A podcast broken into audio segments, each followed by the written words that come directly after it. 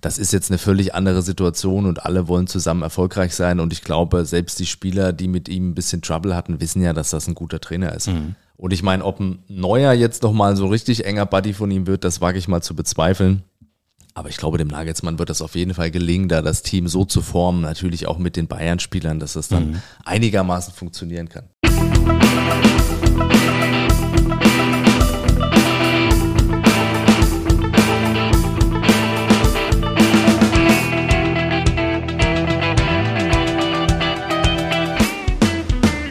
Moin Sportsfreunde und willkommen zu Folge 6 unseres Podcasts On Communication. Was soll ich sagen? Wir wollten es nicht. Wir haben uns lange gesträubt, aber wir werden von der aktuellen Nachrichtenlage dazu gezwungen. Wir müssen wieder eine Fußballfolge machen. In Folge 2 ging es um den FC Bayern. Heute geht es um den DFB, den deutschen Fußball und seine Außendarstellung. Denn es ist viel passiert und wir können daraus lernen. Für unsere alltägliche Kommunikation und für die Kommunikation in Unternehmen. Also, ole ole, schön, dass ihr dabei seid und schön, dass du auch am Start bist. Hallo Jens. Hi Nils. Ja, schön, dass wir das wieder zusammen machen machen und dass wir wieder über Fußball sprechen. Ich finde es cool. Ich auch. Gucken wir mal, ob die anderen das auch so sehen. Ja, das sehen wir dann. Aber es ist einfach so viel passiert, hast es eben schon angedeutet, gerade in den vergangenen ein, zwei Wochen. Ja, ja. das blamable 4 zu 1 gegen Japan, der Rauswurf von Hansi Flick, Rudi der zurück auf die Trainerbank kommt. Direkt und wieder gewinnt. Tatsächlich die starken Franzosen, wobei es eher eine bessere B-Mannschaft war. Aber gut. Trotzdem. Starker 2 zu 1 Sieg gegen Frankreich und dann noch so vieles mehr. Und darüber wollen wir heute sprechen. Und ähm, für euch nur eine kleine Info. Wir haben heute Freitag, der 23. 22. glaube ich. 22. 22. Also das heißt, das ist für uns die Wahrheit. Der 22. Ja. September, alles, was danach passiert, kommt jetzt nicht mehr mit rein, aber das ist der aktuelle Stand. Und zum aktuellen Stand haben wir einen fast neuen Bundestrainer wir gehen mal schwer davon aus. Es genau. wird Julian Nagelsmann werden und das ist witzig, dass sich der Kreis schließt. Richtig, denn in unserer Bayern-Folge ging es natürlich auch viel um Nagelsmann. Wer hätte gedacht, dass wir gefühlt ein paar Wochen später wieder über ihn sprechen und dann als Trainer der Nationalmannschaft. Der meistgenannte Name in unserem Podcast. Julian Nagelsmann. Tatsächlich, ne? Julian Nagelsmann. Vielleicht sollten wir es noch ein paar Mal sagen. Hallo Julian. Julian Nagelsmann. Ja, vielleicht laden wir ihn mal in den Podcast ein. Ne? Wir sind ja quasi so seine Fanboys jetzt hier. Der kommt bestimmt und der hat ja auch nicht viel zu tun dann, ne? nee. ne? Als Trainer der DFB 11. Ja, jetzt hier die schöne USA-Reise, dann Stimmt. im Frühjahr mal wieder und dann halt das bisschen Turnier da im Sommer, mein Gott. Stimmt, ja. aber hat es dich überrascht und, äh, also wenn wir schon bei ihm sind, hat es dich überrascht und findest du es gut, dass er es wird? Eigentlich überrascht hat es mich nicht, weil wenn du mal guckst, wer so an Trainern von in Anführungszeichen Weltformat an deutschen Trainern momentan auf dem Markt ist, dann kommt man eigentlich an dem Namen Nagelsmann nicht vorbei. Natürlich sind viele Namen gehandelt worden. Auch Felix Magath hat sich ja mehrmals selbst ins Spiel ja. gebracht. Ähm, Louis van Gaal, der erste möglicherweise nicht deutschstammige Trainer. Mhm da waren ja viele Namen auch so, so im Hut, aber so richtig Aufbruchstimmung, die man ja beim DFB auch erzeugen wollte, hätte ich jetzt bei den Trainern auch nicht unbedingt gesehen. Matze Sammer hat abgesagt. Matthäus ja. wollte es nicht machen. Also ich glaube, das deutsche Volk hätte Rudi genommen. Wenn Rudi gesagt hätte, kommt, ich mach das, ich ziehe das durch mit Sandro Wagner und äh, Hannes Wolf irgendwie als, als Begleiter, ich glaube, der hätte sich sofort die komplette Nation hinter ihm versammelt. Ich glaube aber, dass Rudi ganz froh ist, dass er es nicht macht. Also der kam mir nach dem Frankreich-Spiel schon am Mikrofon sehr ausgelaugt mhm. und fertig vor. Also ich glaube, der ist ganz froh, dass da jetzt ein Jüngerer auch mal rangeht. Und wenn wir von das deutsche Volk, was das deutsche Volk will, ich glaube, die meisten fänden es natürlich am geilsten, wenn Jürgen Klopp das endlich mal machen ja. würde. Aber der ist ja in Liverpool noch ein bisschen beschäftigt. Ich finde aber auch Nagelsmann jetzt eigentlich eine gute Wahl. Ja? Und ich bin da mhm. natürlich, also gerade als Bayern-Fan, schon ein bisschen hin und her gerissen. Es gibt ja Gründe, warum der nicht mehr bei Bayern Trainer war. Und das kann einerseits kann man jetzt über sportliche Dinge bei ihm reden, aber dafür sind wir auch hier, auch über kommunikative Dinge. Definitiv. Und wenn man sich mal anschaut, wie so ein Trainer kommunizieren muss, ja auch in verschiedene Richtungen, mit der Mannschaft, mhm. mit der Öffentlichkeit, den Fans, den Medien, mit dem Management, da kann man sich ja die Frage stellen, ist er dafür der richtige Mann? Oder wenn man es vielleicht auch mal gegenüberstellt mit jemandem wie Felix Magath, der ja nun von einem ganz anderen Schlag ist. wo sind da die Vor- oder die Nachteile? Also wir können es ja mal kurz durchgehen. Ja. Wenn man mal anfängt Richtung Mannschaft. Also wenn ich mir so einen Felix Magath vorstelle, Quelix, der Schleifer. Boah. Seine letzten Missionen waren ja auch eigentlich nur noch Rettungsaktionen Ja, in der ja. Bundesliga. Also wenn jetzt quasi so fünf bis zehn Spieltage vor Saisonende noch irgendjemand gerettet werden musste, dann kam immer Felix Magath und hat sie dann meistens auch aus der Patsche Aus der Gezogen? Patsche. Nee, er hat ihn aus der Patsche Danke, geholfen. so rum. Ja, so. Aber jetzt wirklich einer, der, der eine, eine moderne Fußballmannschaft mit ähm, Spielern, die bei ja, Arsenal, Bayern München, äh, FC Barcelona und so weiter spielen, dass der die wirklich jetzt greifen kann und führen kann und die richtige Ansprache da hat, das würde ich auch stark bezweifeln. Ich glaube, der schafft es schon gut, eine Mannschaft zu vereinen und zwar im Hass auf ihn.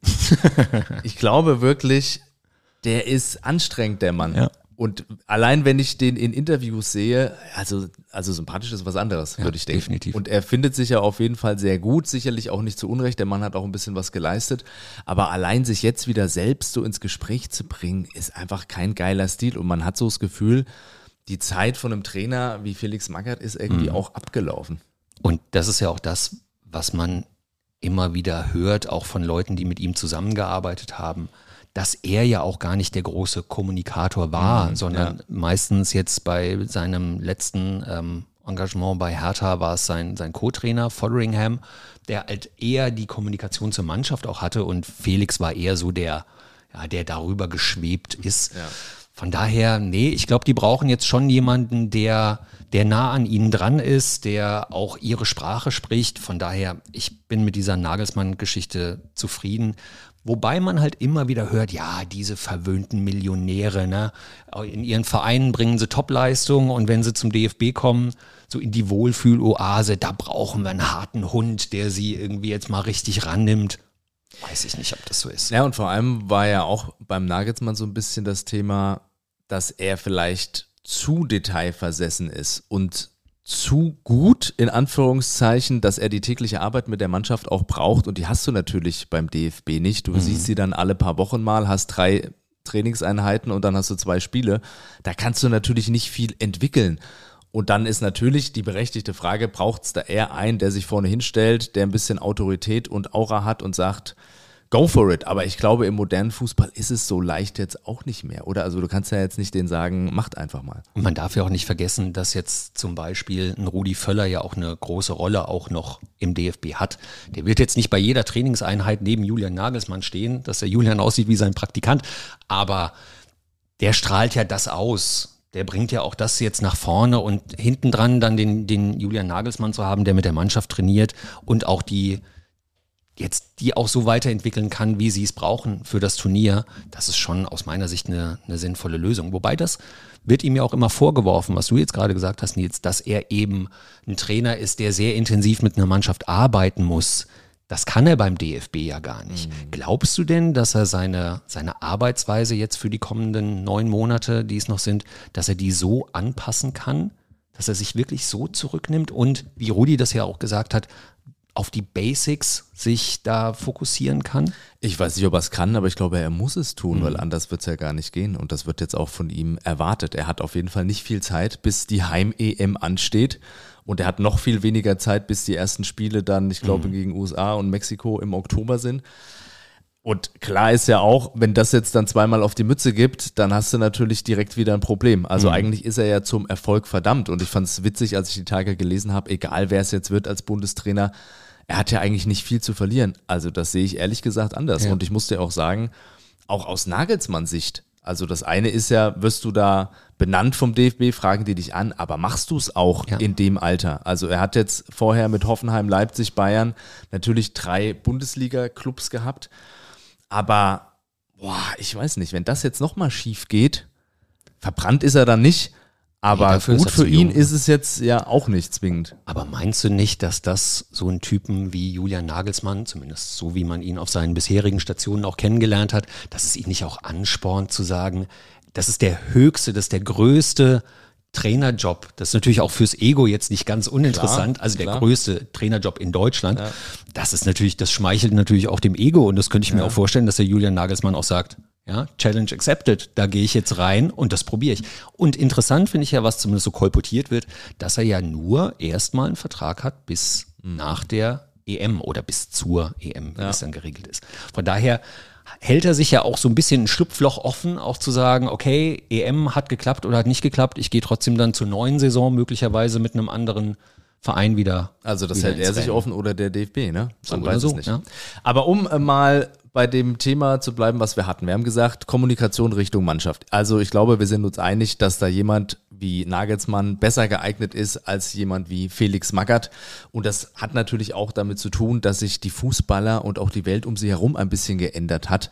Und in Zeiten von Social Media und ich fliege mal nach Paris zur Fashion Week, musst du halt mit bestimmten Dingen umgehen, die ja. du vielleicht früher nicht handeln musstest als Absolut. Trainer. Und ich glaube, er ist da näher dran und bringt möglicherweise auch ein bisschen mehr Verständnis auf und sagt nicht einfach nur, das wird nicht gemacht und dann kriegen die Spieler schlechte Laune, da hat ja auch keiner was davon.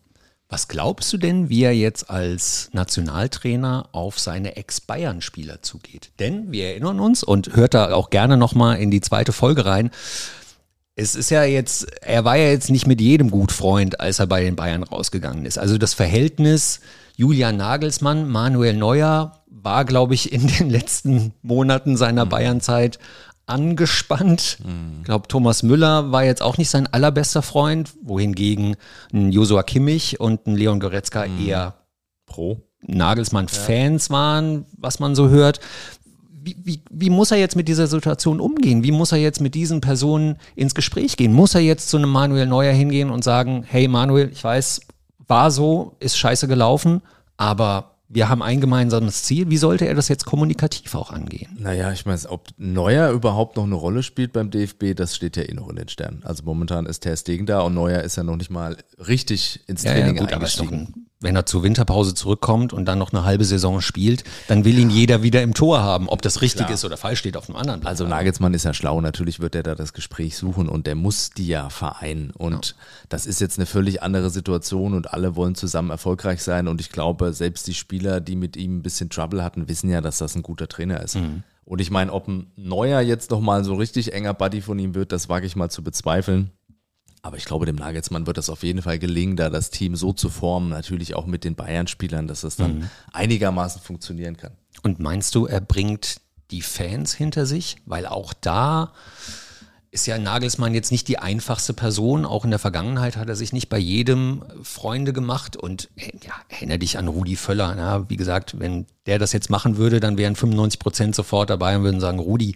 Und so ein Typ ist er ja nicht weil er auch nicht einfach ist, weil er eine klare Kante hat, weil er auch zwischendrin immer mal den Mund nicht halten kann. Meinst du, er schafft es, die Fans hinter sich zu bringen? Ich glaube, das ist super einfach, weil auch Rudi, ne, wenn du das jetzt sagst, wenn Rudi es weitermachen würde und die verlieren zwei Spiele im Oktober, was ist dann? Also dann ist die Berichterstattung eine völlig andere und dann ist auch die öffentliche Meinung wieder eine völlig andere. Also ich gehe da total mit Thomas Müller, der, ich weiß nicht, ob es nach dem Frankreich-Spiel war, aber sinngemäß gesagt hat, am Ende müssen wir erfolgreich sein. Und wenn wir erfolgreich sind, Spiele gewinnen und gut spielen, dann ist klar, dass die Fans auch wieder hinter uns sind. Und ich glaube, nur so rum geht's. Nagelsmann wird da versuchen, authentisch aufzutreten und wird seinen Stiefel machen und dann muss er einfach mhm. Erfolg haben. Und dann wird alles andere von alleine kommen. Und dann kommt auch diese Euphorie. Und ich meine, wie willst du denn die Euphorie entfachen, wenn wir nicht gewinnen? Und da kannst du ja noch so viele Sachen ringsrum dir einfallen lassen und mhm. machst noch irgendwie ein Presseevent hier oder ein öffentliches Training, das ist den Leuten doch am Ende scheißegal. Das glaube ich auch. Das finde ich auch, diese Diskussion finde ich auch total übertrieben. Ja. Wie oft trainieren die öffentlich und so weiter. Das ist totaler Käse. Also, mein Gott, das macht überhaupt keinen, keinen Unterschied. Und erinnere dich mal an die glorreiche WM 2006, die ja mhm. jetzt immer auch wieder als Vergleich ähm, dazu hergenommen wird. Übrigens, jetzt ist das ein Trikot, das du hier anhast von 2000? Das haben wir noch gar nicht gesagt. Ja, ne? wir sitzen hier in den Trikots. Wie, genau, wir haben natürlich heute zur Feier des Tages beide jemals ein Deutschland-Trikot an. Jens sehe ich hier in strahlendem Grün. Ja. Ja, ja, was, klar. was ist das denn für ein Turnier? Das ist äh, 2012, EM 2012. Oh, die muss glorreich gewesen sein, ne? Wie war das? Weil das war irgendwie Viertelfinale oder Halbfinale, die zwei Balotelli-Tore. Ah, Kannst du dich erinnern, ja, ja, wo uns Balotelli rausgefegt hat. Back in the days, ja, ja, genau. Aber also mir gefällt halt die Farbe. Ja, ja, verstehe ich auch. Ist auch, ist auch ein schönes Grün. Und Nils, du trägst das 2006er. Ich habe ja? das 2006er, das Sommermärchen-Trikot. Und Sommermärchen, da haben wir, glaube ich, vier Monate vor dem Sommermärchen in Italien 4 oder 5 1 auf die Mütze gekriegt. Mhm. Und jeder hat schon gedacht, um Gottes Willen, ist der Cleansy der Richtige? Ja, Kriegt ja. der das hin? Der hat keine Trainererfahrung und so weiter. Und der Yogi Löw hinten dran als sein Co-Trainer, der hat, glaube ich, da ein bisschen Stuttgart trainiert mhm. und ansonsten in der Schweiz ein paar Vereine. Ist, sind das die richtigen Menschen, die, äh, die Deutschland zur WM, zur Heim-WM Und dann führen? siehst und du genau doch, das Gleiche. Genau, und du siehst doch, es ist immer dasselbe Prinzip. Da kommt jemand, sagen wir mal jetzt ein jüngerer Trainer, wenn es gut läuft, dann ist das endlich mal frischer Wind und ein Innovator. Wenn es nicht gut läuft, dann hat er zu wenig Erfahrung gehabt. Ja, ja. Also und das wird immer so gedreht, wie es ist und da brauchst du ja auch nur, wie gesagt, die Berichterstattung verfolgen und das kannst du jedes Wochenende in der Bundesliga sehen. Wenn eine Topmannschaft wie Bayern, wie Dortmund, wenn die verlieren, gibt's auf die Mütze und es wird gleich alles angezweifelt. Wenn sie gewinnen, dann heißt es gleich, äh, jetzt erobern sie Europa. Mhm. Also das ist einfach in beide Richtungen viel zu extrem. Und trotzdem muss man ja sagen, dass sich so Deut Fußball Deutschland seit dem WM-Triumph 2014 schon in einer Negativschleife befindet. Kann man ja nicht drum herum reden. Ne? Also die Bilder sind uns ja alle noch in den Köpfen 2014, die Weltmeisterschaft, wie sie sich in Berlin haben feiern lassen vor Millionen und Abermillionen ja. Fans und so weiter. Und das hat schon merklich nachgelassen. Ja das stimmt, das stimmt. Also mein Lowlight war tatsächlich jetzt auch die letzte WM in Katar. Da ging es mir so wie vielen. Ich habe es echt nur am Rande mitbekommen, um ehrlich zu sein. Also das hatte auch berufliche Gründe. Es war immer schlechtes Timing mit den Deutschlandspielen. Ich konnte, glaube ich, von diesen drei Vorrundenspielen habe ich ein halbes gesehen, das letzte. Aber mich hat es auch so eben nicht gepackt. Sonst hätte ich mhm. wahrscheinlich auch versucht, irgendwas umzulegen. Aber mir ging es auch ein bisschen am Arsch vorbei, ehrlich gesagt. Und das mhm. hatte natürlich mit dem ganzen Drumherum zu tun. Das hatte damit zu tun, dass man nicht so in das Feeling reingekommen ist. Im Sommer ist es halt was anderes, Klar, wenn du dich dann ne, mit den Jungs und Mädels triffst und machst dir, machst dir einen schönen Abend. Aber natürlich auch alles rings um Katar und One Love Binde und ach Gott, das war mhm. mir zu viel Politik.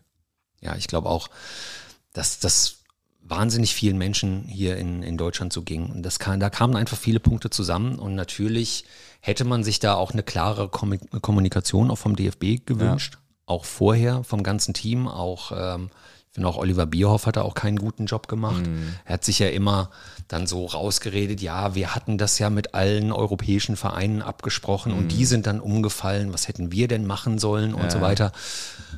Ja, auch da hätte man vielleicht vorher schon ein bisschen klarer kommunizieren können. Aber ich glaube, die, die Fehler, warum sich, oder die Fehler, aber die Gründe, warum sich Deutschland ein bisschen von der Nationalmannschaft verabschiedet haben, die liegen ja schon früher. Das hat ja nicht mhm. 2022 angefangen, mhm. sondern aus meiner Sicht schon, schon deutlich früher. Sportlich natürlich mit dem Ausscheiden WM 2018. Ich glaube, 2016 EM war dann irgendwie auch auf jeden Fall auch nicht mehr. oder sowas. Ach, das ne? weiß ich schon gar nicht mehr. Ja. Habe ich schon gelöscht. Und dann 2018 natürlich dieser, dieser Schock, dass mhm. man als Titelverteidiger in der, in der Vorrunde ausscheidet. Und dann stellt sich hinterher der Verbandspräsident äh, Reinhard Grindel noch hin und sagt, ja, das lag nur an Ösil weil er vorher dieses Bild mit dem Gündogan und äh, ja. dem Erdogan gemacht hat. Ja. Und äh, dann wird sich dahingestellt und wird die, die Schuld an einem, an einem Mesut Özil gesucht, oder zumindest als einer der Gründe, wo er dann sagen kannst, Jungs, ne, kehrt mal vor eure eigenen mhm. Tür. Ist dieses eine Bild und die Unruhe, die dadurch natürlich entstanden ist, auch zu Recht entstanden ist, ist das dann wirklich ausschlaggebend, dass äh, Deutschland in der Fußballweltmeisterschaft da ausscheidet? Es ist immer schwierig, mit dem Finger auf andere zu zeigen. Ne? Ja. Und genau wie im aktuellen Fall, wenn Kai Havertz äh, sagt, die Unterstützung der Fans hat gefehlt in Katar und das ist dann einer der Gründe, warum wir da sportlich nicht performt haben, das ist natürlich ein bisschen einfach, kann man sagen. Also wäre natürlich schön, wenn man erstmal vor der eigenen Tür kehrt. Oh Gott, das sind drei Euro im Phrasenschwein. Auf jeden Fall. Aber die hätte ja, ich ja. gezahlt, du hast es ja nur wiederholt. Ah, ja, ja, genau, genau. Also ja, das ist natürlich schwierig, aber da stellen sich natürlich dann noch ganz andere Fragen. Sind wir einfach nicht mehr gut genug? Und das mhm. wäre ja auch völlig okay. Es gibt ja noch ein paar andere Länder, die auch um diesen Titel mitspielen. Und vielleicht ist das einfach Anspruch und Wirklichkeit. Sind die vielleicht ein bisschen zu weit mhm. voneinander entfernt? I don't know. Ich würde aber schon noch mal gerne bei dieser Fußballverdrossenheit der deutschen mhm. Nationalmannschaft mhm. gegenüber bleiben, weil du musst es ja mal vergleichen mit der Bundesliga. Also die Stadien sind Stimmt. voll, die, also das ist überhaupt kein Thema, die hat einen Zuspruch wie nie. Und warum ist das in der deutschen Nationalmannschaft nicht so? Und ich, dann wird immer so hinge oder hergenommen, ja, äh, Oliver Bierhoff mit seinem Konzept die Mannschaft, mhm. dass das ja die, die, die Fans entfremdet hätte und so weiter. Aus meiner Sicht totaler Käse. Mhm. Nebenkriegsschauplätze. Hat mit dem eigentlichen überhaupt nichts zu tun. Ne? Die Seleção in, in Brasilien, mhm. die heißen halt so. Die ja. Three Lions in England. Ja. Mein Gott, lass sie die doch die Mannschaft nennen und da einen Markennamen machen. Das ist doch total egal. Das hat doch nichts damit zu tun, ob die Fans jetzt die Mannschaft mögen oder nicht. Ja.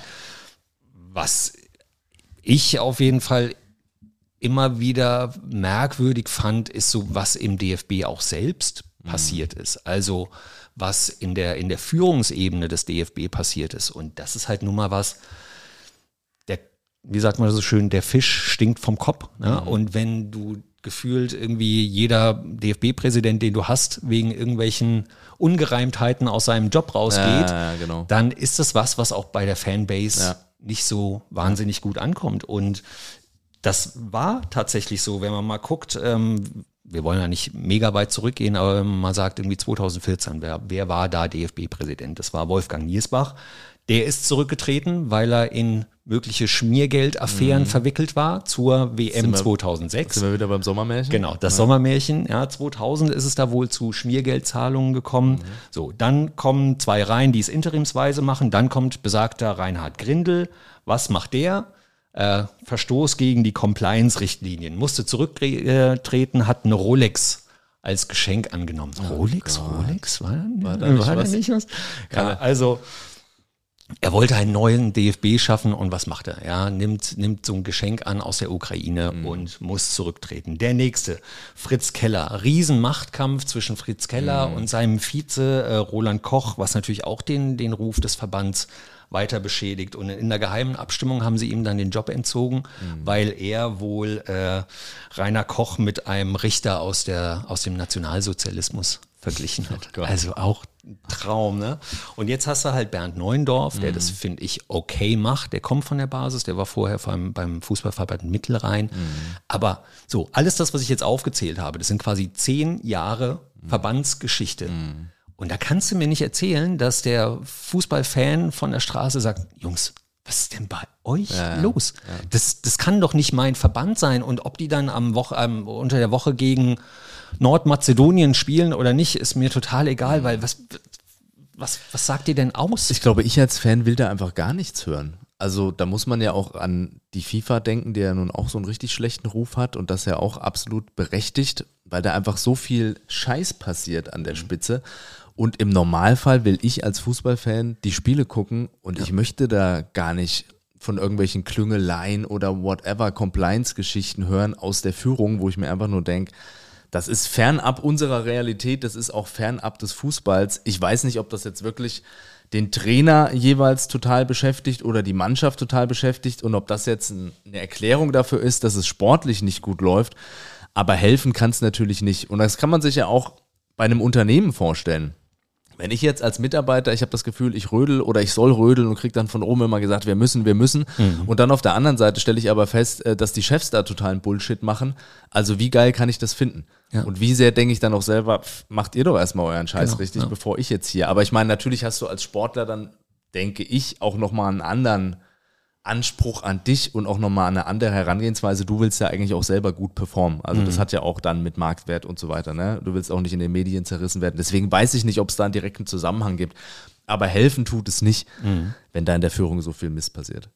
Und als dann Yogi Löw quasi die 2018er WM verbockt hat, fandst du das denn richtig, dass er danach weitergemacht hat? Und fandst du das auch, dass klar geworden ist, und da sind wir wieder beim Thema Kommunikation, Warum?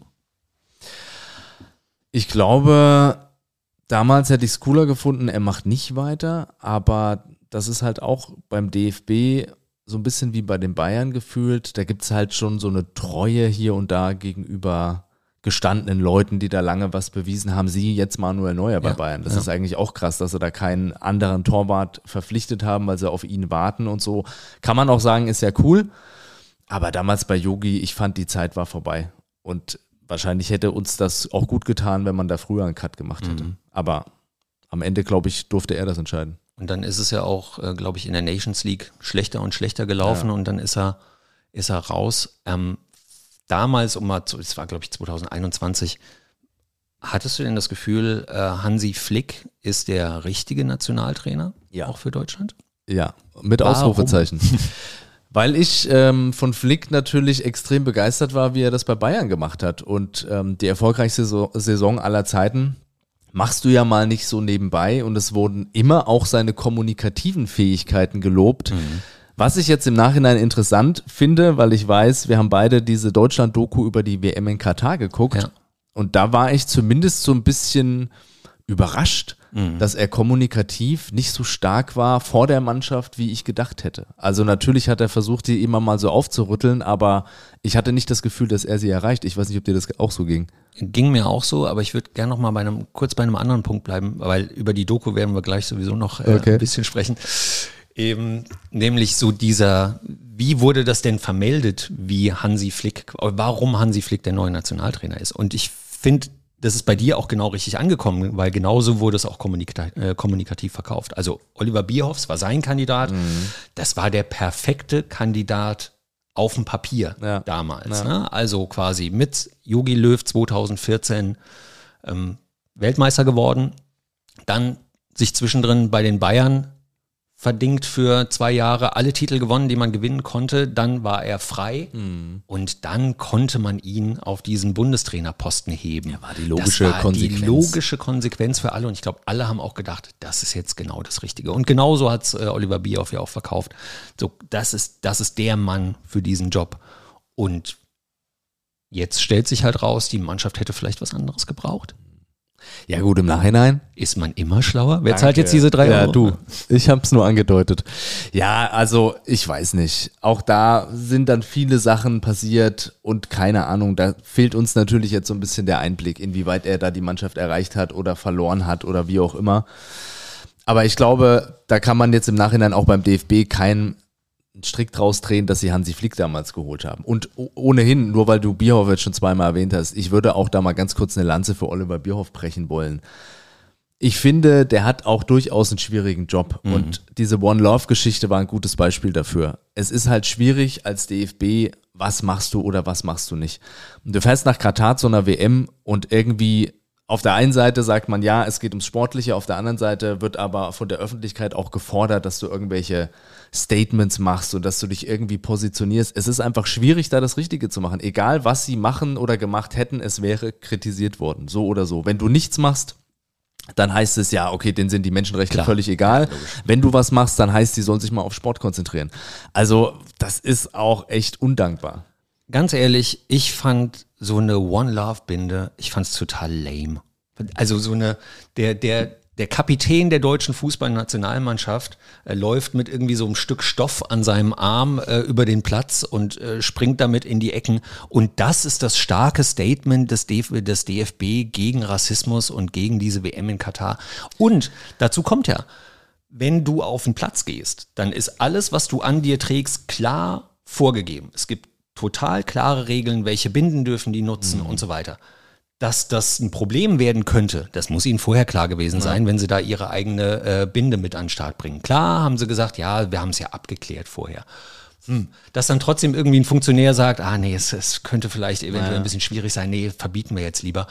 Okay, ja, aber dann, das ist doch kein starkes Signal gewesen in Richtung Katar und in Richtung äh, gegen Rassismus und so weiter. Das fand ich schon ein bisschen Ein starkes Signal wäre gewesen, zu Hause zu bleiben. Aber das hätte man dann halt auch nicht im Winter entscheiden müssen, sondern da hätte man vielleicht schon vor zehn Jahren oder wann das war, als die WM nach Katar vergeben wurde, protestieren Genau. müssen. Das ist ja das Ding. Aber hat das irgendeiner der großen Funktionäre wie jetzt, also in dem Fall Neuen, Neuendorf oder, ähm, oder Bierhoff aus deiner Sicht gemacht vorher, dass du, das haben wir auch beim, beim Thema Bayern besprochen, dass du eine starke Führung hast, die sagt, Jungs, wir wissen, das ist scheiße. Ja, es ist nicht in unserer Hand. Ne? Wir sind einer von über 200 Fußballvereinen, die hier wählen, wo, wo die WM hin vergeben wird. Wir sind nicht dafür, aber sie ist da. Es geht hier, jetzt geht's um Sport. Das ist scheiße, das und das und das finden wir blöd und wir haben das losgetreten und wir, wir unterstützen jetzt hier einen Verein, der sich gegen irgendwie was einsetzt und gesagt, so, das sind unsere drei, vier, fünf Maßnahmen, wo wir sagen, wir wissen das, wir tun was, aber jetzt, sorry Jungs, Jetzt geht's um Fußball, ne? Guck, guck dir die Jungs an, die sind alle 23, 24, 25, 26, 27, die sind in ihrem, in ihrem besten Fußballalter, die spielen nur eine WM oder zwei, maximal drei. So, wir verstehen das alles, das ist alles doof, aber jetzt ist Fußball. Wir, wir müssen jetzt hier Fußball spielen. Das habe ich nicht gehört. Nee, war auch zu wenig und das hätte wahrscheinlich geholfen. Aber wie gesagt, im Nachhinein ist man immer schlauer und Ja. das ist äh, bei solchen WMs und das ist auch jetzt das letzte Wort, weil dann können wir äh, gerne wieder Richtung anderer Themen ähm, diskutieren.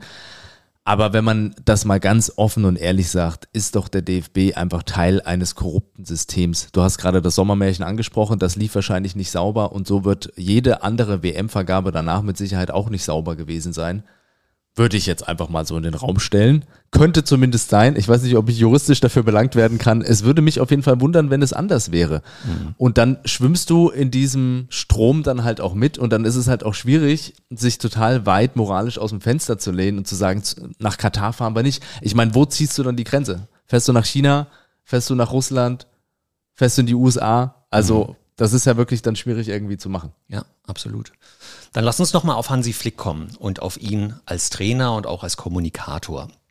Wir können uns ja mal erinnern, wie er damals bei den Bayern reingekommen ist. Ne? Also Nico Kovac war damals Bayern-Trainer, der auch versucht hat, bei den Bayern viel anders zu machen. Zu dem Zeitpunkt aber auch nicht Wunschtrainer der Bayern war, als er reingekommen ist. Sie wollten nämlich eigentlich Tuchel, konnten sich aber nicht äh, entschließen, ihn zu nehmen, weil sie hofften, dass Jupp Heinkes vielleicht doch noch ein Jährchen dranhängt. Ach, stimmt, ja, ja. Und dann haben sie, ähm, haben sie Nico Kovac genommen. Und das hat ja dann relativ schnell, ja, ist das rausgekommen, dass er jetzt nicht der richtige Kandidat für den FC Bayern ist. Mhm. Einfach nicht das Format dafür. Und dann kam Hansi Flick und hat diese Mannschaft geheilt Mhm. und hat sie ja, zum Champions League-Titel geführt.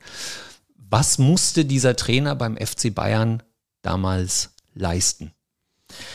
Ich glaube, es ist wirklich schwierig, je ambitionierter die Vereine auch sind, so eine Kabine im Griff zu haben. Und das ist ja normal, da prallen extrem viele Egos aufeinander. Da sind wir bei Kommunikation. Da in sind der wir Kabine. au- auf jeden Fall.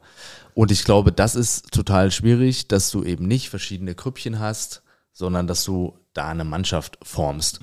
Und natürlich muss der da kommunikativ stark sein. Also das kann gar nicht anders sein. Der muss wahrscheinlich viele Einzelgespräche führen und muss auch so in der Gruppenansprache da einiges richtig machen, dass die sich als Mannschaft verstehen und dass sie auch füreinander rennen. Und man muss das auch wirklich festhalten. Das hat, glaube ich, äh, Kimmich nach dem Champions League-Sieg auch gesagt, dass es für ihn war, wie mit Brüdern auf dem Platz stehen und dass jeder für den anderen da gekämpft hat. Und das machst du ja nicht, wenn du dir nicht grün bist. Und ich glaube, je größer die Vereine, die Leute, die dort spielen, sind vom Niveau im Zweifel immer besser. Und dann geht's natürlich auch ums Fußballerische, aber noch mehr um das Kommunikative und noch mehr um diesen Spirit. Ich glaube das auch. Ich glaube aber, dass, du hast ja schon ein paar Mal gesagt, nachher ist man immer schlauer, dass er eigentlich diese Mannschaft nur begleiten musste. Klingt jetzt ein bisschen hart, aber wenn du dir die Mannschaft vorstellst, die beim FC Bayern Champions League-Sieger geworden ist, du hast Neuer im Tor. Boateng, Alaba, Kimmich, äh, Müller, Lewandowski. Sorry, diese Mannschaft regelt sich doch selbst. Also die, die dann noch so drumherum spielen, Gnabry, äh, Coman, äh, Sané war schon da? Ja, ja. Ja, genau. So, diese Mannschaft regelt sich doch selbst. Ich glaube, da muss er wirklich der Kommunikator und der, der, der guckt, dass sich alle gut verstehen und dass alle an einem Strang ziehen.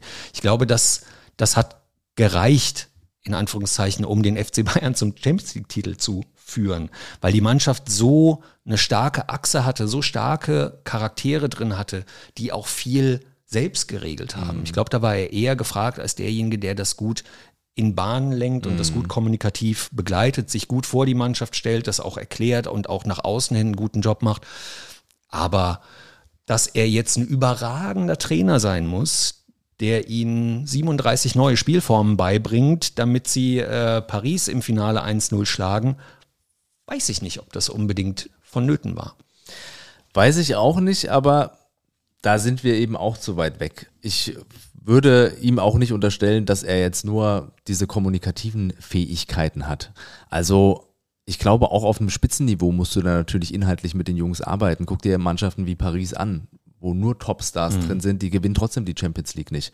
Und das hat bestimmt auch was mit Kommunikation und das hat was mit einer Mannschaft zu tun, die keine Mannschaft ist.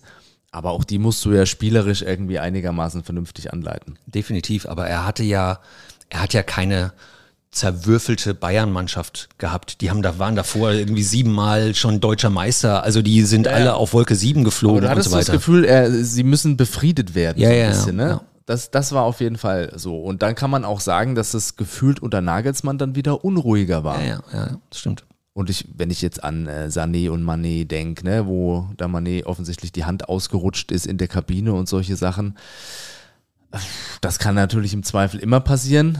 Aber es war auffällig, dass es unter Hansi Flick gefühlt schon sehr, sehr ruhig war in der Mannschaft. Ja, das ist richtig. Aber wie hast du denn das äh, empfunden jetzt bei dieser Doku? Also, er spricht da die Spieler an, die gucken auf den Boden und man hat so das Gefühl, er will sie mitreißen, aber also wenn ich auch sehe, die spielen da ein Video mit, was war das, irgendwelche Gänse, die fliegen und da haben sie irgendwie so das Schwarmverhalten der Gänse diesen Spielern gezeigt. Ja. Anfang 20-Jährige, Mitte 20-Jährige und die gucken sich dann Gänse an und wir müssen es machen wie die Gänse. So die TikTok-Generation, ne? Alter, das kannst du vielleicht im Business-Kontext irgendwie 1995 machen, aber doch bitte nicht irgendwie bei solchen Leuten 2022, oder? Ja, absolut. Habe ich, hab ich ganz genauso gesehen. Ich dachte auch, von ihm ging da nicht viel Charisma aus.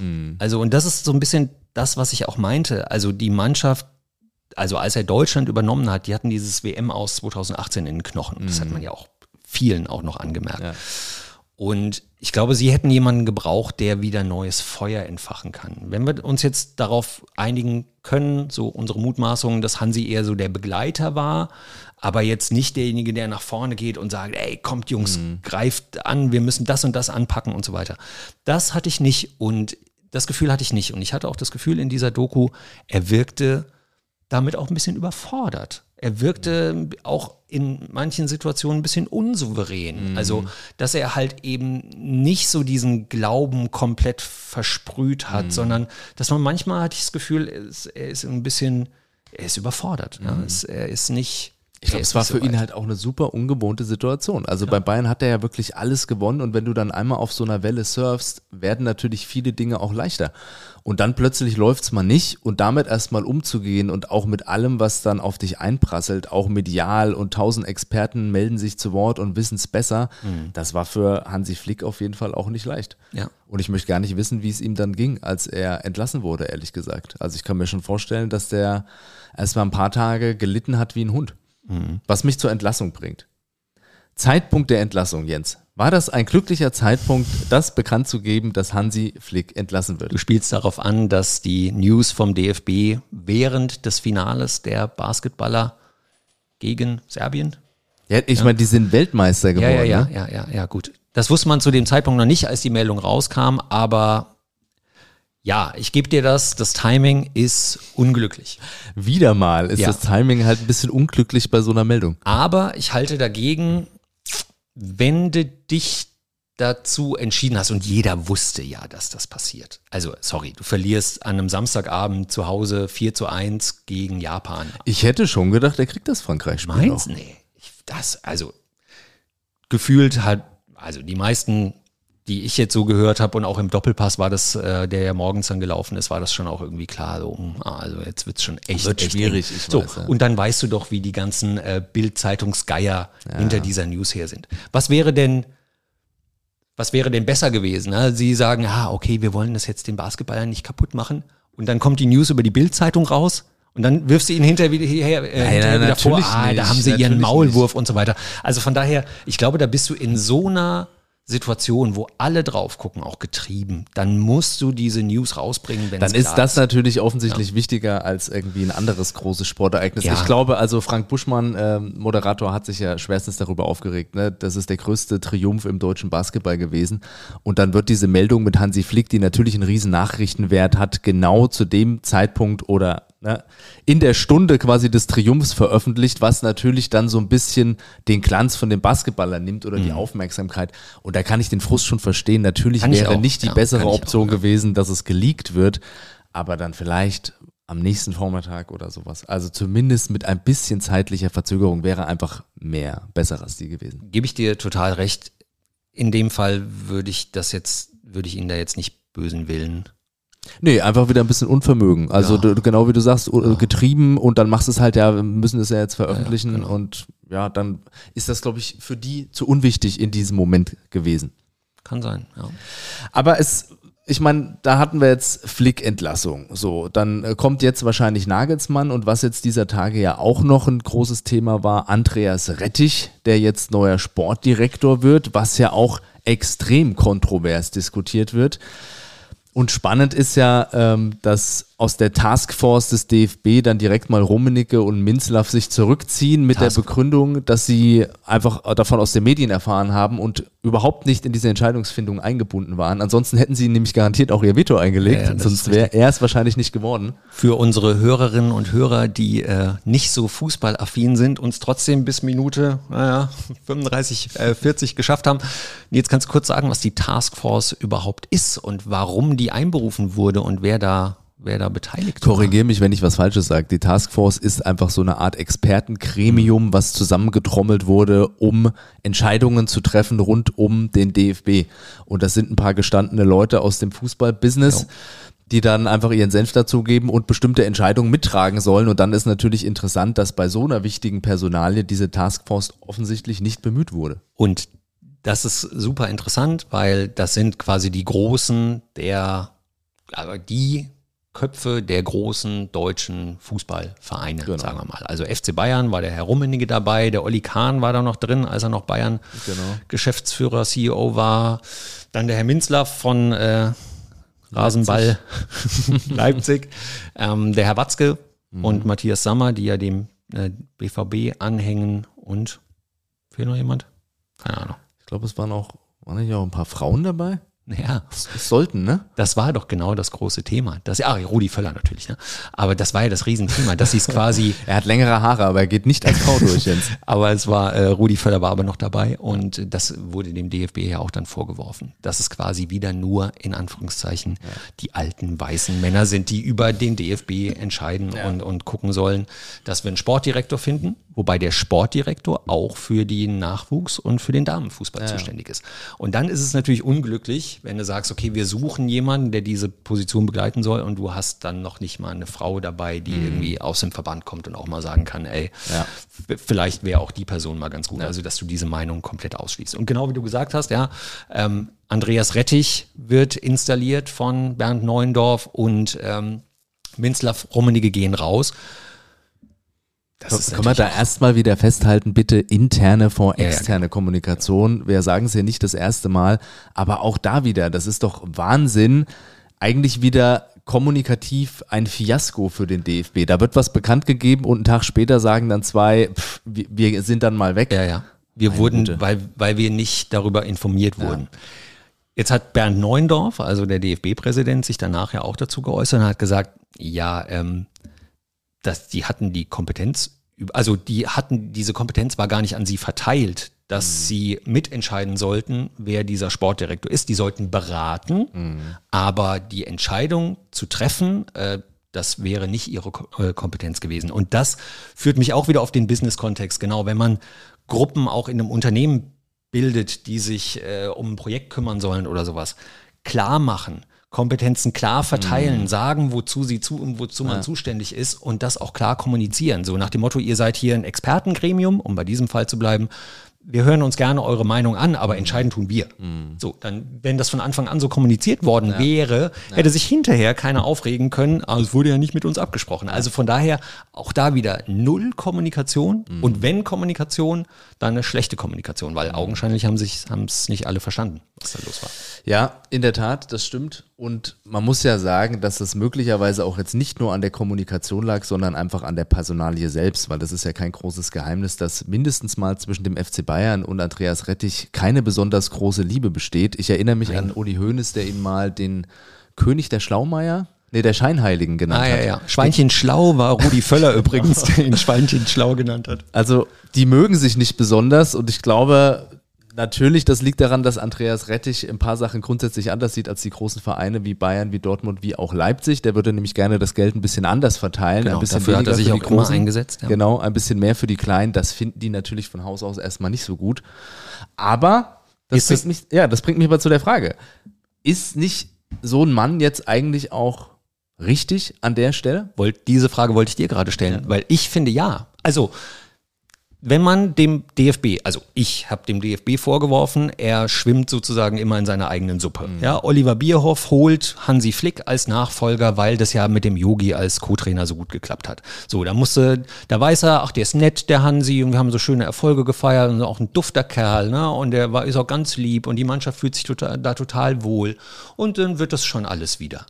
Augenscheinlich wurde es nicht. Mhm. Also brauchst du Leute, die anschieben, die mhm. Dinge verändern. Und ins gleiche Horn bläst ja auch Julian Nagelsmann. Mhm. Das ist auch keiner, der so, wir machen das jetzt mal so weiter, wie ja. bisher war. Also von daher finde ich diese beiden Personalien, wenn man sie zusammen sieht, schon spannend, mhm. dass sich ein Verband, dem immer vorgeworfen wird, ja, hier so Vetternwirtschaft mhm. und sowas, was wir jetzt eben auch schon gesagt haben, dass sie jetzt zwei Typen da reinholen, die streitbar sind. Ja. Und zwar ja. richtig.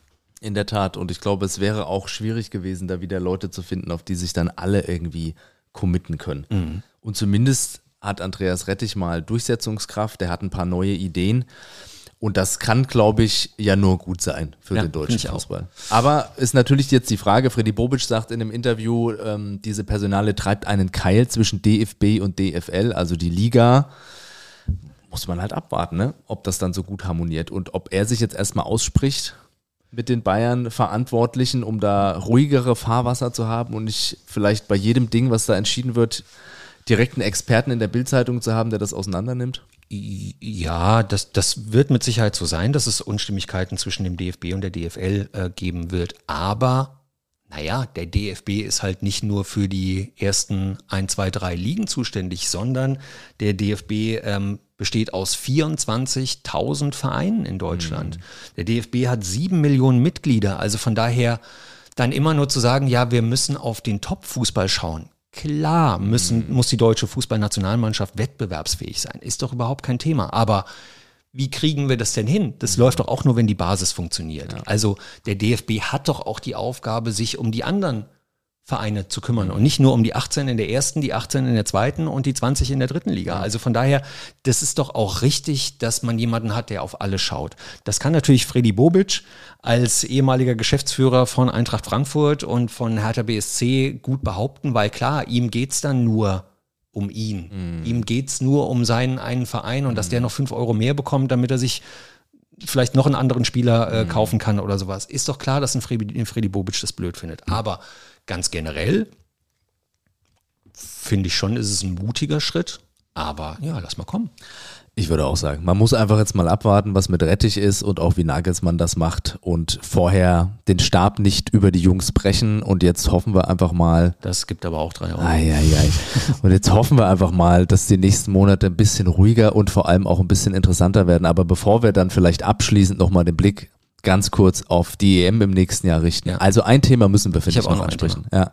Ich würde unbedingt gerne mit dir noch kurz über dieses Jugend- und Nachwuchskonzept von Hannes Wolf sprechen, was vorgestellt wurde. Also es soll sich einiges ändern im deutschen Fußball, gerade im Nachwuchsbereich. Und dieses Konzept, ich weiß nicht, ob wir es kurz zusammenfassen müssen.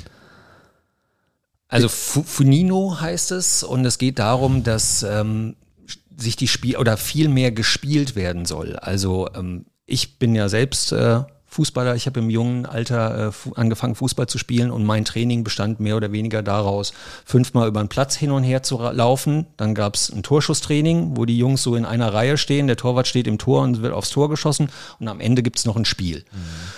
So, das war mein Fußballtraining. Ähm, und das ist, glaube ich, über viele, viele, viele Jahre in vielen, vielen, vielen Vereinen in Deutschland genauso praktiziert mhm. worden. Und das soll sich jetzt grundlegend ändern. Es soll einfach kleinere Spielformen geben, dass die Jungs und Mädels drei gegen drei, vier gegen vier, fünf gegen fünf spielen. Das, was man immer so als Straßenfußball mhm. bezeichnet. Mhm. Und der Vorwurf, wir haben das nicht mehr, dass man sagt, wie kriegen wir das wieder ein bisschen mehr abgebildet? Nämlich wie, als würden sich fünf Jungs äh, in Berlin, äh, Neukölln auf dem Bolzplatz treffen. Und was machen die? Die ja. spielen spielen fünf gegen fünf und es geht auf Tore und da ist jeder involviert. Ja. Darum geht's halt, dass die Spieler bei einem 3 gegen 3 oder bei einem 4 gegen 4 können sich die Jungs nicht verstecken. Mhm. Und dann sind auch diejenigen, die vielleicht nicht die Top-Spieler sind, öfter am Ball, mhm. können sich weiterentwickeln, haben auch Spaß, weil sie mehr involviert sind. Und das ist das Konzept, das, das ähm, ausgearbeitet wurde und für das jetzt ähm, Hannes Wolf als Nachwuchskoordinator steht. Und was doch auch noch stark diskutiert wurde, die Ergebnisse werden abgeschafft, Auf Jens. Gottes Willen. Es werden ja keine Tore mehr gezählt. Was, was soll denn mit unserer Jugend werden, verdammt Die nochmal? lernen nicht mehr, wie man gewinnt. Und auch nicht, Ja, wie man ja. verliert. Ja, ja, ja, genau, die müssen durch Stahlbad gehen. Sonst Ja, ja. kann das doch nichts werden so mit der wie deutschen wir. Nation. Guck mal. Deswegen sitzen wir hier. Also auch so eine Diskussion, dass offensichtlich ja es auch Abstiege dann nicht mehr geben soll. Ich weiß gar nicht, das weißt du besser als ich. In welchen Altersklassen ist das ähm, so? in, den, in der U19 und U17, also in den letzten beiden. Es geht einfach darum, dass sich die Trainer, die diese Mannschaften ähm, trainieren, dass die die Mannschaft fördern und nicht darum äh, kämpfen müssen, wie bleibe ich in dieser Liga. Wo du halt sagst, hey, dann, dann setze ich hier auf, ein, auf irgendein blödes System, nur damit wir in dieser Liga bleiben. Dadurch förderst du aber nicht die Spieler und bringst sie auch nicht vielleicht in ihren besten Positionen auch zur Entfaltung, sondern dass es einfach darum geht, dass du dich auf die Ausbildung der Spieler konzentrieren kannst. Es gibt trotzdem eine deutsche äh, Meisterschaft in diesen, in diesen Jahrgängen. Also es geht trotzdem am Ende darum, der Beste gewinnt. Und das wird ja oft auch dann so verkannt. Nee, also es gibt nach wie vor auch ein System, äh, wo es darum geht, dass derjenige, der gewinnt, oben in der Tabelle steht. Es geht nur halt darum, es wird, es wird keine Abstiege mehr geben, dass du halt ähm, einfach auf die Gesamtausbildung der, der Spieler ein bisschen Wert Und ich finde es total interessant, dass es daran dann so eine Riesenkritik gibt, weil jeder, der Sport macht oder mal gemacht hat, weiß ja, das Spiel läuft und du bist im Spiel und du willst gewinnen. Und dann ist doch, ob ich jetzt dann irgendwie einen Pokal danach überreicht bekomme, natürlich ist es irgendwie nochmal ein Ansporn, aber im Ja, ja. Spiel bist du im Spiel, das willst du gewinnen. Also ich kann mir nicht vorstellen, dass sich das negativ auf die Spieler auswirkt. Und da wirklich, also wir spielen ja oder haben ja auch früher auf dem Bolzplatz gespielt. Da ging es auch nicht um eine Tabelle oder sowas. Genau. Aber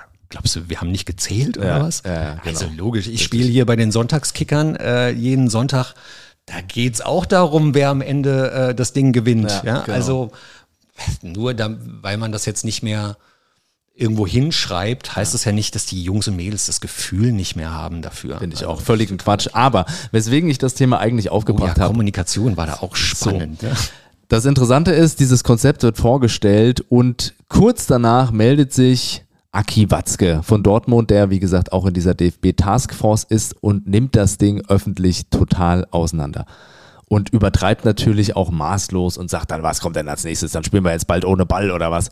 Oder mit einem Eckigen, damit die langsameren Jugendlichen. Und sowas lese ich und denke mir wieder, sag mal, wie doof kann man denn eigentlich sein? Das gibt's Hm. doch nicht. Ich meine, der ist Repräsentant dieses DFBs, der diesen, dieses Konzept da gerade vorstellt. Er ist Vizepräsident des DFB. Ja. Ja. also Also, das ist eigentlich Wahnsinn, dass das so ist und da können wir auf jeden Fall auch eine kommunikative Regel von ableiten. Bestenfalls in einem Konstrukt, in einem Unternehmen sprechen wir mit einer Stimme. Ja, ja. Das ist natürlich völliger Humbug, wenn, sagen wir mal, der Chef was behauptet und der Vize stellt sich dann hin und sagt, völliger Schwachsinn. ja.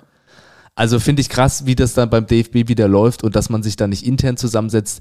Wenn er Zweifel hat, alles klar, aber dann bespricht man die doch intern und wenn man sich dann für so ein Konzept entscheidet, dann müssen alle einfach auch dann die Klappe halten öffentlich und dürfen dann natürlich nicht dagegen schießen, weil das schwächt Hannes Wolf, das schwächt dieses ganze Konzept, das schwächt den DFB. Nur Nachteile eigentlich. Aber Aki konnte wenigstens mal ein bisschen losledern. Du, ich hoffe, er hat gut Stammtisch. geschlafen an dem Abend, dann hat sich wenigstens äh, das dafür dann irgendwie gelohnt. Stammtischparolen. Ja. Also der, der war ja, als er das gesagt hat, war er auf einem Unternehmerkongress in Essen. Also Home-Turf für ihn. Ne? Also kannst du dir vorstellen, 1000 Unternehmer, ich sag bewusst Unternehmer, weil da sich wahrscheinlich 10, 15 Frauen Mhm. drunter verstreut haben. Und Aki Watzke steht da oben und, und Äh, wird zu dem Thema, weiß ich gar nicht, ob er gefragt wurde ob er, oder ob er das von sich aus gesagt hat und sagt halt tatsächlich, ähm, demnächst spielen wir dann noch ohne Ball. Und das, dieses Konzept wäre absurd. Und dann, das fand ich noch irgendwie das Witzigste, ähm, hinterher sagt er, er wäre ja äh, großer Fürsprecher von Hannes Wolf. Er ist ja auch Demokrat, das heißt, es wurde ja auch entschieden und jetzt steht er natürlich dahinter. Und er habe die Arbeit des langjährigen Jugendtrainers von Borussia Dortmund keinesfalls erschweren wollen. Na super, hat er leider gemacht. Oh, Also Ach, das tut Aki, weh, ne? das tut wirklich Das ist weh. schlechte und ich mein, ja, und er ist ja nun lange genug im Geschäft und er weiß doch genau, was dann passiert. Aber ich weiß nicht, ob das so ähnlich ist wie bei einem Uli Hoeneß, der dann ja halt auch einfach manchmal lospoltert oder Sachen, siehe Kane-Wechsel am Ende dann einfach mal so frei von der Leber weg erzählt, dass es dem Verein schadet und dass es eine, Verha- eine Verhandlungsposition im konkreten Fall geschadet hat. Ich weiß nicht, ob die sich dann so wenig im Griff haben, dann einfach zu sagen, okay, ich möchte es gerne sagen, aber ich beiß mir jetzt einfach mal auf die Zunge und sag's nicht.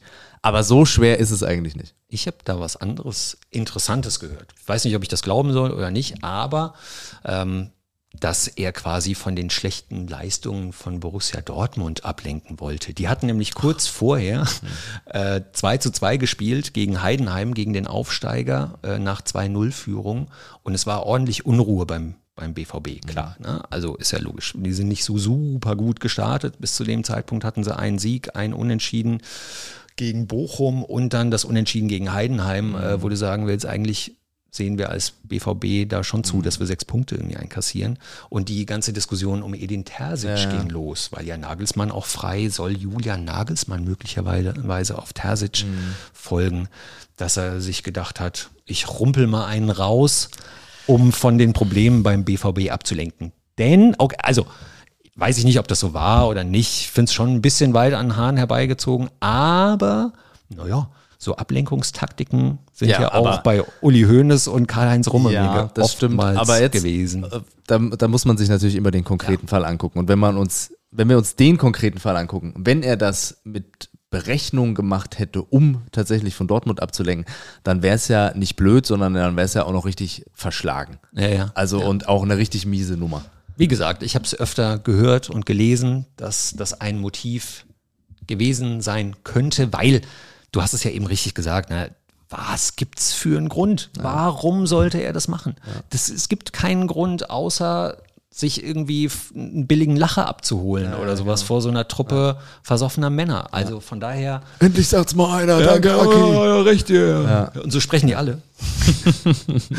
so. Ja, also schwierig. Also und man sieht, am Ende ist der DFB ja auch, sagen wir mal, behandeln wir ihn mal als Unternehmen und dann ist schon Wahnsinn, wie amateurhaft bei so einem eigentlich Profi-Unternehmen dann doch Ja. gearbeitet wird. Ne? Und kommuniziert wird. Ja, genau. So, lieber Nils, jetzt lass mal auf den Sommer blicken. Was glaubst du denn? Was reißen wir denn bei der EM 2024? Die Heim-EM. Ja, du sagst das so, als müsste man sich darauf freuen. Ich spüre noch nichts von dieser Freude. Ja, gut, ist ja noch ein Moment Genau, Zeit. es ist tatsächlich jetzt auch, es ist noch viel zu weit weg für mich. Äh, Die jüngsten Ereignisse wirken noch nach. Ich bin jetzt erstmal gespannt, wie Nagelsmann da reinstartet, wie jetzt die ersten Spiele laufen. Ich hoffe mir natürlich, dass das gut wird und ich bin auch guter Dinge, dass wir da nicht total schlecht aussehen, aber ich bin fernab von, ich wage jetzt eine Prognose, wo wir da landen. Ich habe überhaupt keine Ahnung. Also das ist auch, ich glaube, jeder, der jetzt eine Prognose abgibt, stochert da absolut im Dunkeln rum. okay, mach ich mal. Hau, hau raus. Ja, also Es muss ich, mein, das Halbfinale werden. Ich glaube, Rudi Völler und sein Praktikant, ähm, die kriegen das Ich, hin. das ist nicht so. Das hast du vorhin schon gesagt. Ich glaube nicht, dass das so sein wird. Der Rudi, der wird sich hoffentlich ziemlich aus dem Ja, ja, Sportlichen da raushalten. Der Nagelsmann, der wird schon wissen, was er macht. Ja, kennst mich auch schon eine Weile. Ne? Wenn mir so ein Bild Spaß macht, dann wird's auch noch einmal, einmal Julian. gesagt. Nein. Ich glaube, dass äh, Rudi Völler und Julian Nagelsmann, dass das eine gute Kombi ist. Ich glaube, Rudi Völler, der sich ja auch committed hat zu dieser EM, das ist, danach geht er auch raus, der hat da auch Bock, dass das nochmal gut wird. Weil das wird möglicherweise auch sein letzter Job im Fußball sein. Er hat ja bei Bayer Leverkusen schon aufgehört. Also so wahnsinnig viel in so einer Position wird er nicht mehr machen. Ich glaube, der wird schon darauf achten, dass es cool wird. Und ich könnte mir vorstellen, diese Kombination aus diesem staatsmännischen Rudi Völler, den den alle lieben, und so einem jungen Wilden, der coole Ideen hat, der es vielleicht aber auch schafft, durch Rudi auch die Basics im, im Blick zu haben, dass es eine gute Kombination sein könnte. Also von daher, ähm, ich hoffe, wir machen im Sommer äh, noch unsere Podcasts. EM-Folge. Eine Und dann, dann kannst du mir äh, das gerne um die Ohren hauen. Ich glaube, wir kommen mindestens ins Halbfinale. Gott, dir die Glaskugel. Ja, so ist es. Ich glaube, da können noch acht Milliarden Sachen bis dahin passieren. Das und es ist richtig. spielen Und viele Dinge auch, mit ja. rein. Verletzungen, wie sind die Spieler auch drauf in ihren Vereinen und so weiter. Machen wir mal Schritt für Schritt, Jens. Ich würde sagen, der DFB plant zu groß, denkt zu groß. Wir sollten mal das nächste Spiel gewinnen. Ja, ja. Genau, Denn du damit denkst können wir von Spiel zu. Spiel, ich das denke ans nächste Spiel ist Halbfinale. immer das Wichtigste. Darauf können wir uns ja auf jeden Fall einigen. Auf jeden Fall. So. Freunde, ja, dann warten wir es mal ab, was das wird nächstes Jahr. War auf jeden Fall spaßig, ein bisschen mit dir über den DFB zu plaudern, Jens. Ja, jederzeit wieder. Und ich hoffe, ihr konntet auch ein bisschen was rausnehmen. Also Quintessenz, wenn ihr ein Unternehmen seid oder in einem Unternehmen arbeitet, macht es nicht wie der DFB. Richtig. Können wir das festhalten? Ja, das könnte, könnte so sein. Es ist auch eine anspruchsvolle Aufgabe. Das muss man vielleicht entschuldigend noch hinterher schieben beim DFB. Aber es gibt Verbesserungspotenzial. Vielleicht wird das ja jetzt mit der neuen Führung alles viel besser. Wir werden es sehen. Wir freuen uns, wenn dann König Fußball spätestens nächstes Jahr wieder auf dem Thron sitzt. Und wir hören uns aber vorher auf jeden Fall wieder.